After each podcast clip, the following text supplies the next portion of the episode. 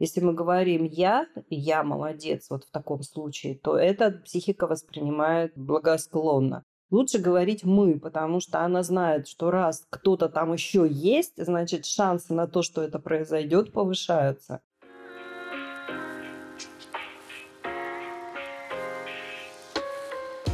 Всем привет! С вами подкаст «Не психуй» и финал шестого сезона, который мы назвали «Кейс. Я и мои деньги». Мы, Марина Витальевна Лазовская, или МВ, как ее зовут все в нашем пространстве, и я, соведущая Дарья Лазовская, разбирали ошибки в отношениях с энергоносителями, деньгами и с самими собой. И на примере ситуации из жизни искали выход там, где до этого было только отчаяние и чувство потери себя. Марина Витальевна – врач-психотерапевт, автор одноименных телеграм и YouTube каналов «Не психуй» и метода алгоритма благополучия, помогает узнавать мир вокруг из себя самих через понятные прикладные механизмы, собственно, алгоритмы. Когда мы знаем, что делать, мы чувствуем себя уверенно и спокойно. К каждому кейсу этого сезона мы приложили соответствующий алгоритм, то есть, по сути, пошаговую инструкцию. Слушайте и получайте пользу. А еще заходите к нам в YouTube и Telegram. Активные ссылки в описании выпуска.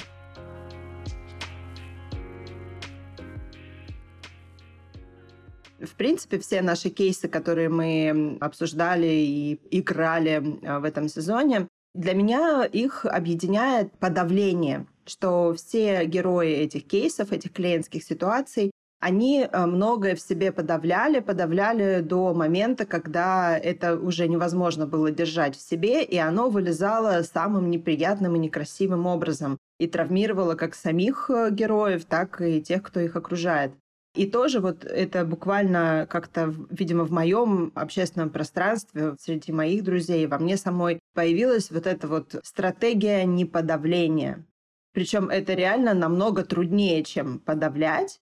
Но когда я осознанно, то есть я прям, я с собой разговариваю, себе проговариваю, а мы сейчас это подавлять не будем, мы сейчас поступим по-взрослому, нам это не понравится.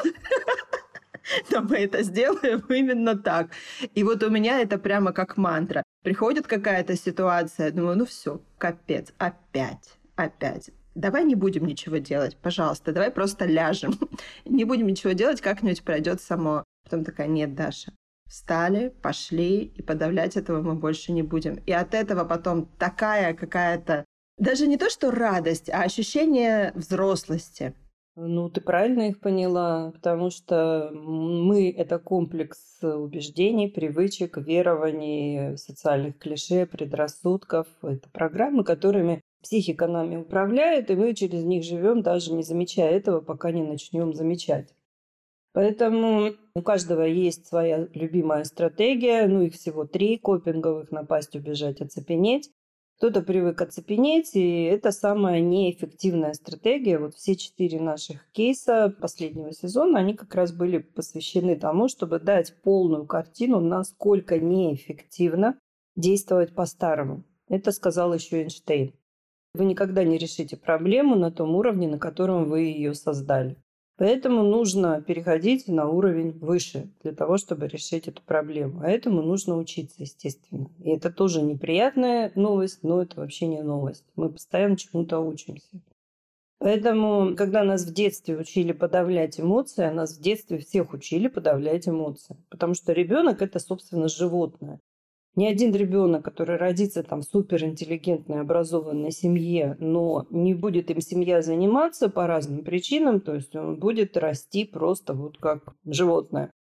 И этому было уже предъявлено множество доказательств, когда детей находили потерянных в Индии. Вот такие случаи были, когда детей, ну, условно, Маугли находили в джунглях, они были выращены дикими зверями, то есть звери по какой-то причине младенца не съели, а его стали растить как своего щенка. Маугли – это красивая сказка, а эти дети, они, когда их нашли, они не смогли социализироваться, они по-прежнему бегали на четвереньках, они не научились говорить.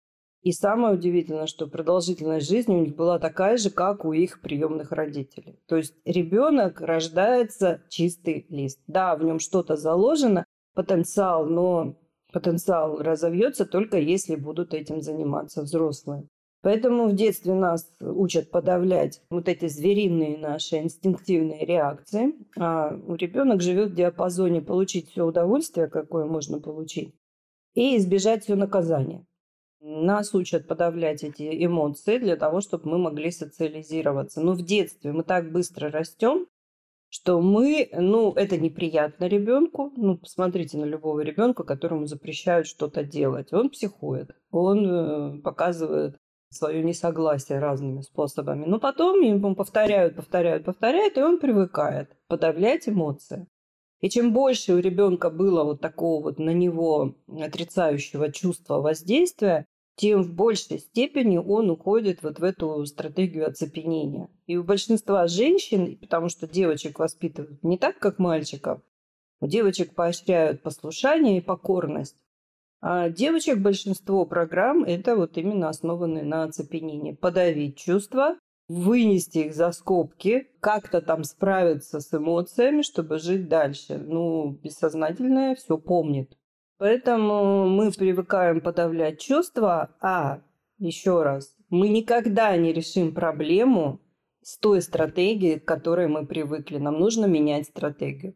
Буквально те, кто привыкли оцепенеть, подавить, им нужно напасть. Ну, напасть не в физическом смысле на человека, а напасть на проблему, например, сказав, то, что сейчас происходит, меня совершенно не устраивает. Я чувствую то-то, то-то и то-то, и хочу, чтобы в этом смысле у нас что-то поменялось. Это уже смена стратегии. В этот момент вы даже не представляете, что в мозге происходит. Там происходит просто полнейшая смена привычного паттерна загружения э, коктейлей гормональных. Наши чувства – это анализ гормонов, которые вызывает какая-то ситуация. В теле психика интерпретирует эти чувства, эти гормональные коктейли в эмоции. Какие? Привычные. Откуда она их взяла? Из всего своего жизненного опыта. Поэтому ничего не делая нового, ничего нового не получишь. Это тоже сказал Альберт Эйнштейн. Поэтому меняем стратегии. Друзья, мне вот сейчас э, стало интересно, у кого из вас как вообще обстоят дела с подавлением эмоций? Частенько ли подавляете? Поднимите руки. Можно поднять руки, кто у нас любит иногда что-нибудь э, в себе подавлять. О, лес рук. Обратите, Марина Витальевна, внимание. Действительно, во, о, вот это да. И посмотри, пожалуйста, на гендер. Ну, понятно, что большинство наших слушателей это женщины, но вот как раз подтвердилось, что женщин воспитывают так, чтобы они подавляли чувства. Женщинам, собственно, внушают две стратегии. Это оцепенение, ну это совсем молчать и терпеть. Надеяться и ждать его. А вторая стратегия – это бегство. То есть бегство – это уходить в оправдание. Нет, нет, нет, я совсем другое имела в виду. Я тебе сейчас это все расскажу, объясню, чтобы ты меня понял. Тоже не работает. Если бы работало, у вас бы этой проблемы не было. Поэтому нужно переходить из оцепенения в любую активную, потому что, смотрите, оцепенение – это пассивная стратегия, а напасть и убежать – это активная стратегия. В любом случае, если вы себя знаете, что вы любитель в оцепенение впасть, начинайте выходить в более активные стратегии.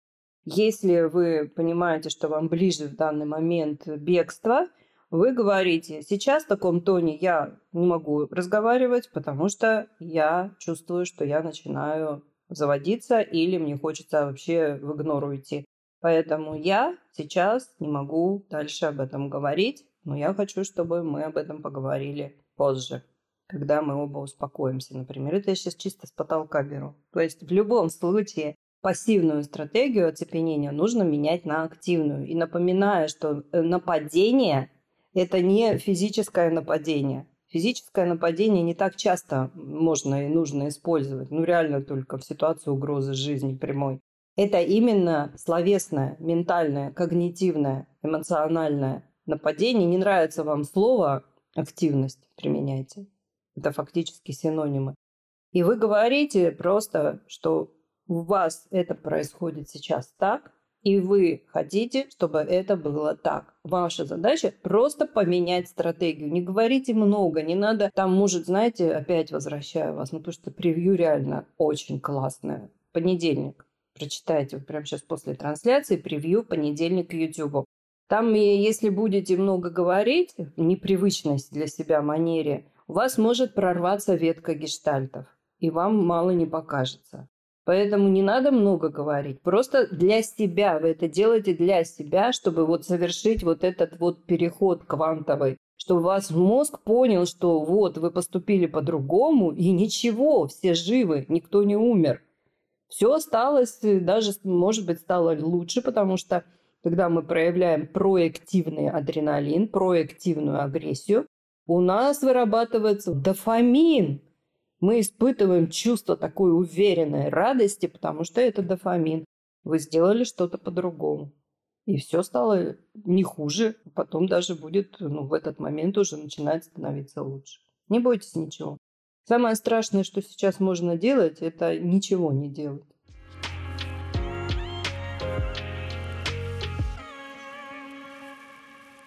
Магазин возможностей – это подборка курсов школы самосоздания, инструментов на научной основе с учетом знания и понимания алгоритмов жизни. Каждый курс – устойчивая инвестиция в изменчивом мире, они не портятся и не устаревают. Курсы и инструменты качественны, эффективны, уникальны и долговечны. Проходить каждый курс и осваивать навыки помогают кураторы школы, обученные автором метода. Курсы проверены на практике и показывают высокие результаты, а еще адаптируются под владельца и развиваются вместе с ним. Выбирайте курс, пользуйтесь возможностями, живите лучше. Активная ссылка в описании выпуска.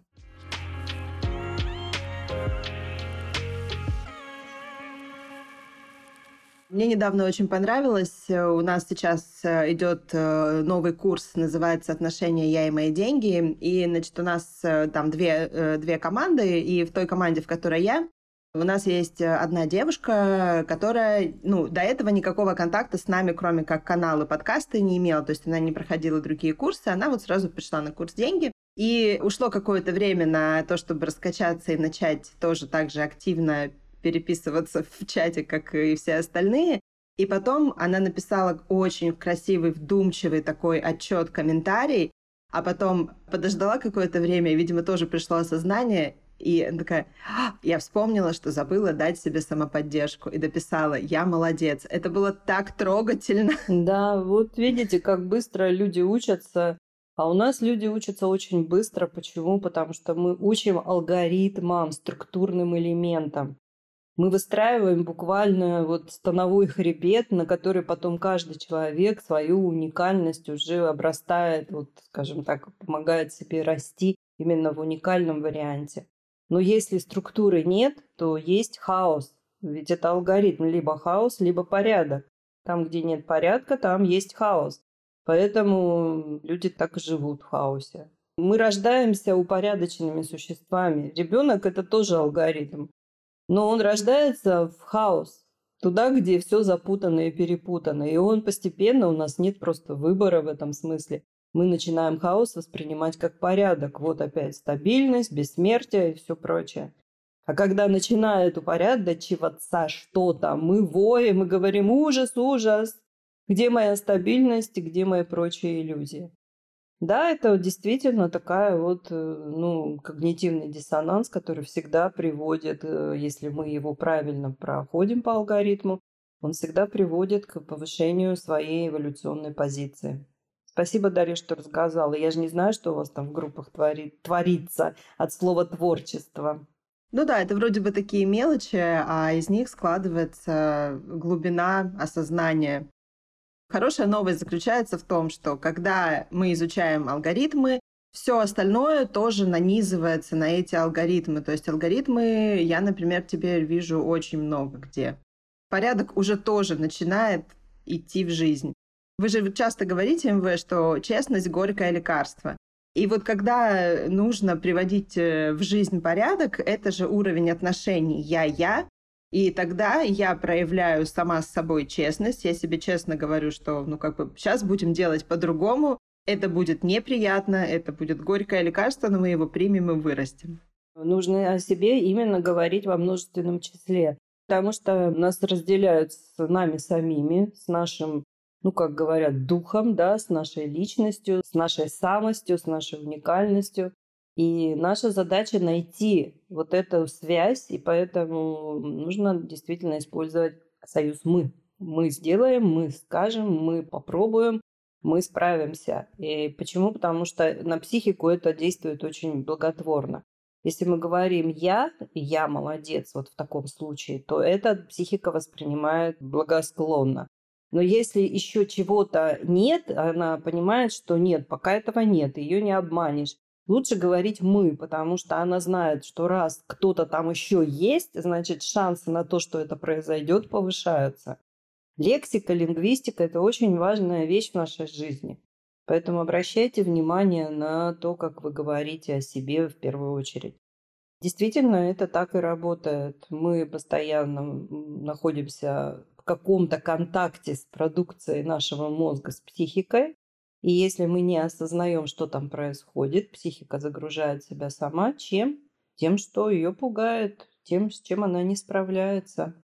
Трансами, да. Поэтому алгоритмы – это кратчайший путь, который в состоянии привести нас к какому-то новому и более эффективному способу жизни. Алгоритмы действительно везде. В том-то и смысл. Вот сейчас передо мной на столе лежит список. Я его составила два года назад, когда составляла алгоритмы. Ну, то есть уже список алгоритмов, которые что-то вычеркивала, что-то выделяла маркером. Вот в нем 43 алгоритма. А, и что я хочу вам сказать? Что когда вот начинаешь алгоритмически мыслить, то есть вот э, тренировки внимательности и осознанности, что дают, начинаешь реально видеть алгоритмы везде. И понимаешь, что нет такой ситуации, в которой бы не было ключа пароля, который эту ситуацию разрулит. Лучше инвестировать время и усилия в то, чтобы вот создать себе структуру, а она создается именно один раз и на всю жизнь и дальше уже на нее наращивать свою уникальность. Чем вот в этом хаосе блуждать в трех соснах, повторять одни и те же ошибки и тратить на это бесценное время жизни.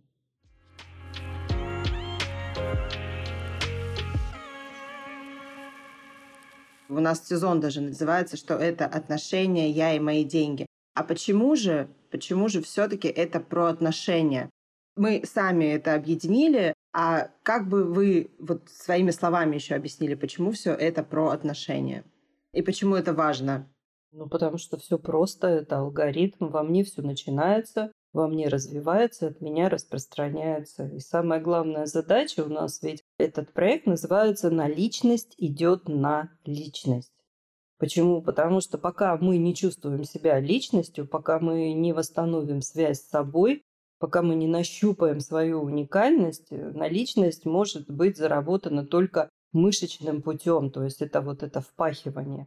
И задача нашего проекта была именно установить отношения со своей личностью, с чем мы очень, я считаю, успешно справляемся. Вот сегодня десятый день проекта. Осталось э, совсем немного, но я уже вижу, как э, ребята отлично работают и как у них, какие у них уже есть прорывы и достижения. Поэтому мы полностью соответствуем э, алгоритму. Первый уровень контакта – это я-я. Ты сегодня уже об этом упоминала.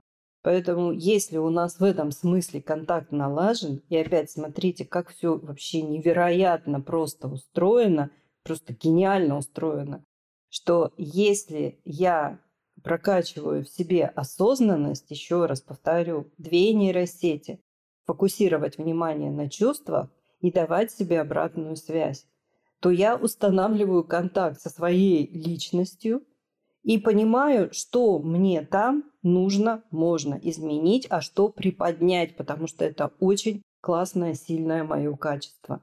И тогда мы выходим в исполнение алгоритма, во мне все начинается, во мне развивается, от меня распространяется. Отношения с деньгами, как с энергоносителями, это очень важный уровень отношений. А у нас там столько всего насовано. Там столько бессознательных страхов, там столько бессознательных оттормаживающих программ. То есть человек, э, раздирающий всякими желаниями, которые постоянно и отовсюду на него сваливаются, и постоянно же нам триггерят нашу потребность что-то приобрести. И он понимает, что у него он это, это, это хочет, но у него нет на это денег. И что делают люди последние 30 лет? Берут кредиты, продают себя в рабство. Поэтому вот эту систему мы помогаем людям изменить, что точку опоры с кого-то, вот надейся и жди, что кто-то придет и тебе что-то сделает. Мы переводим на точку опоры в себе. Я точка опоры, я отправная точка, где все начинается, все развивается, и только отсюда распространяется и делает мою жизнь. То есть перевод ответственности на себя. Вот чем мы занимаемся в проекте. А самое интересное, ну не самое, но еще бонус такой шикарный, что все эти алгоритмы, все алгоритмы вообще универсальны, они работают на любых объектах. Все эти алгоритмы, вот мы же не просто так говорим, что мы удочки продаем, а не рыбу. Эти же алгоритмы переносишь на отношения с человеком, на отношения с идеей, на отношения с какой-то группой людей. И они все точно так же там работают. Почему? Потому что во мне все начинается. И если мы здесь наводим порядок, то значит и дальше этот порядок распространяется на другие сферы жизни. Ну, по-моему, это великолепно.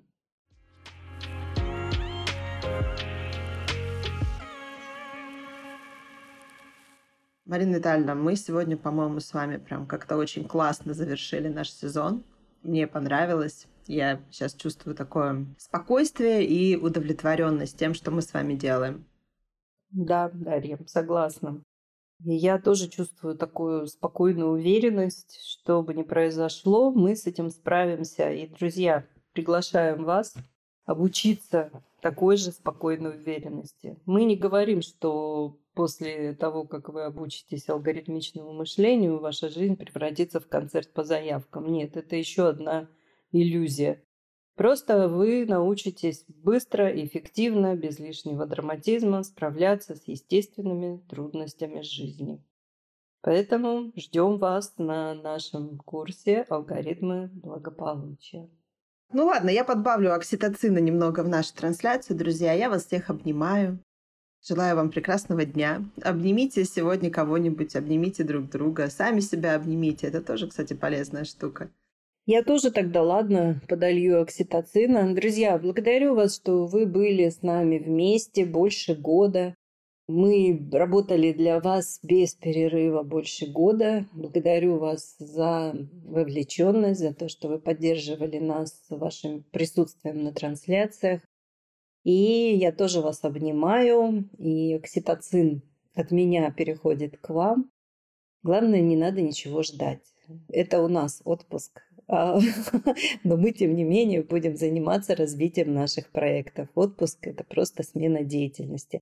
А вы, пожалуйста, воспользуйтесь лайфхаком свайп подкастов, рандомный тык и вау-эффект. Это все про меня. А следом нужно закрепить это действием. Например, подать заявку на наш курс «Алгоритмы благополучия». Обнимаю вас. Всего вам хорошего. Дарья, благодарю тебя. Сегодня было феерично. И до новых встреч. Берегите себя.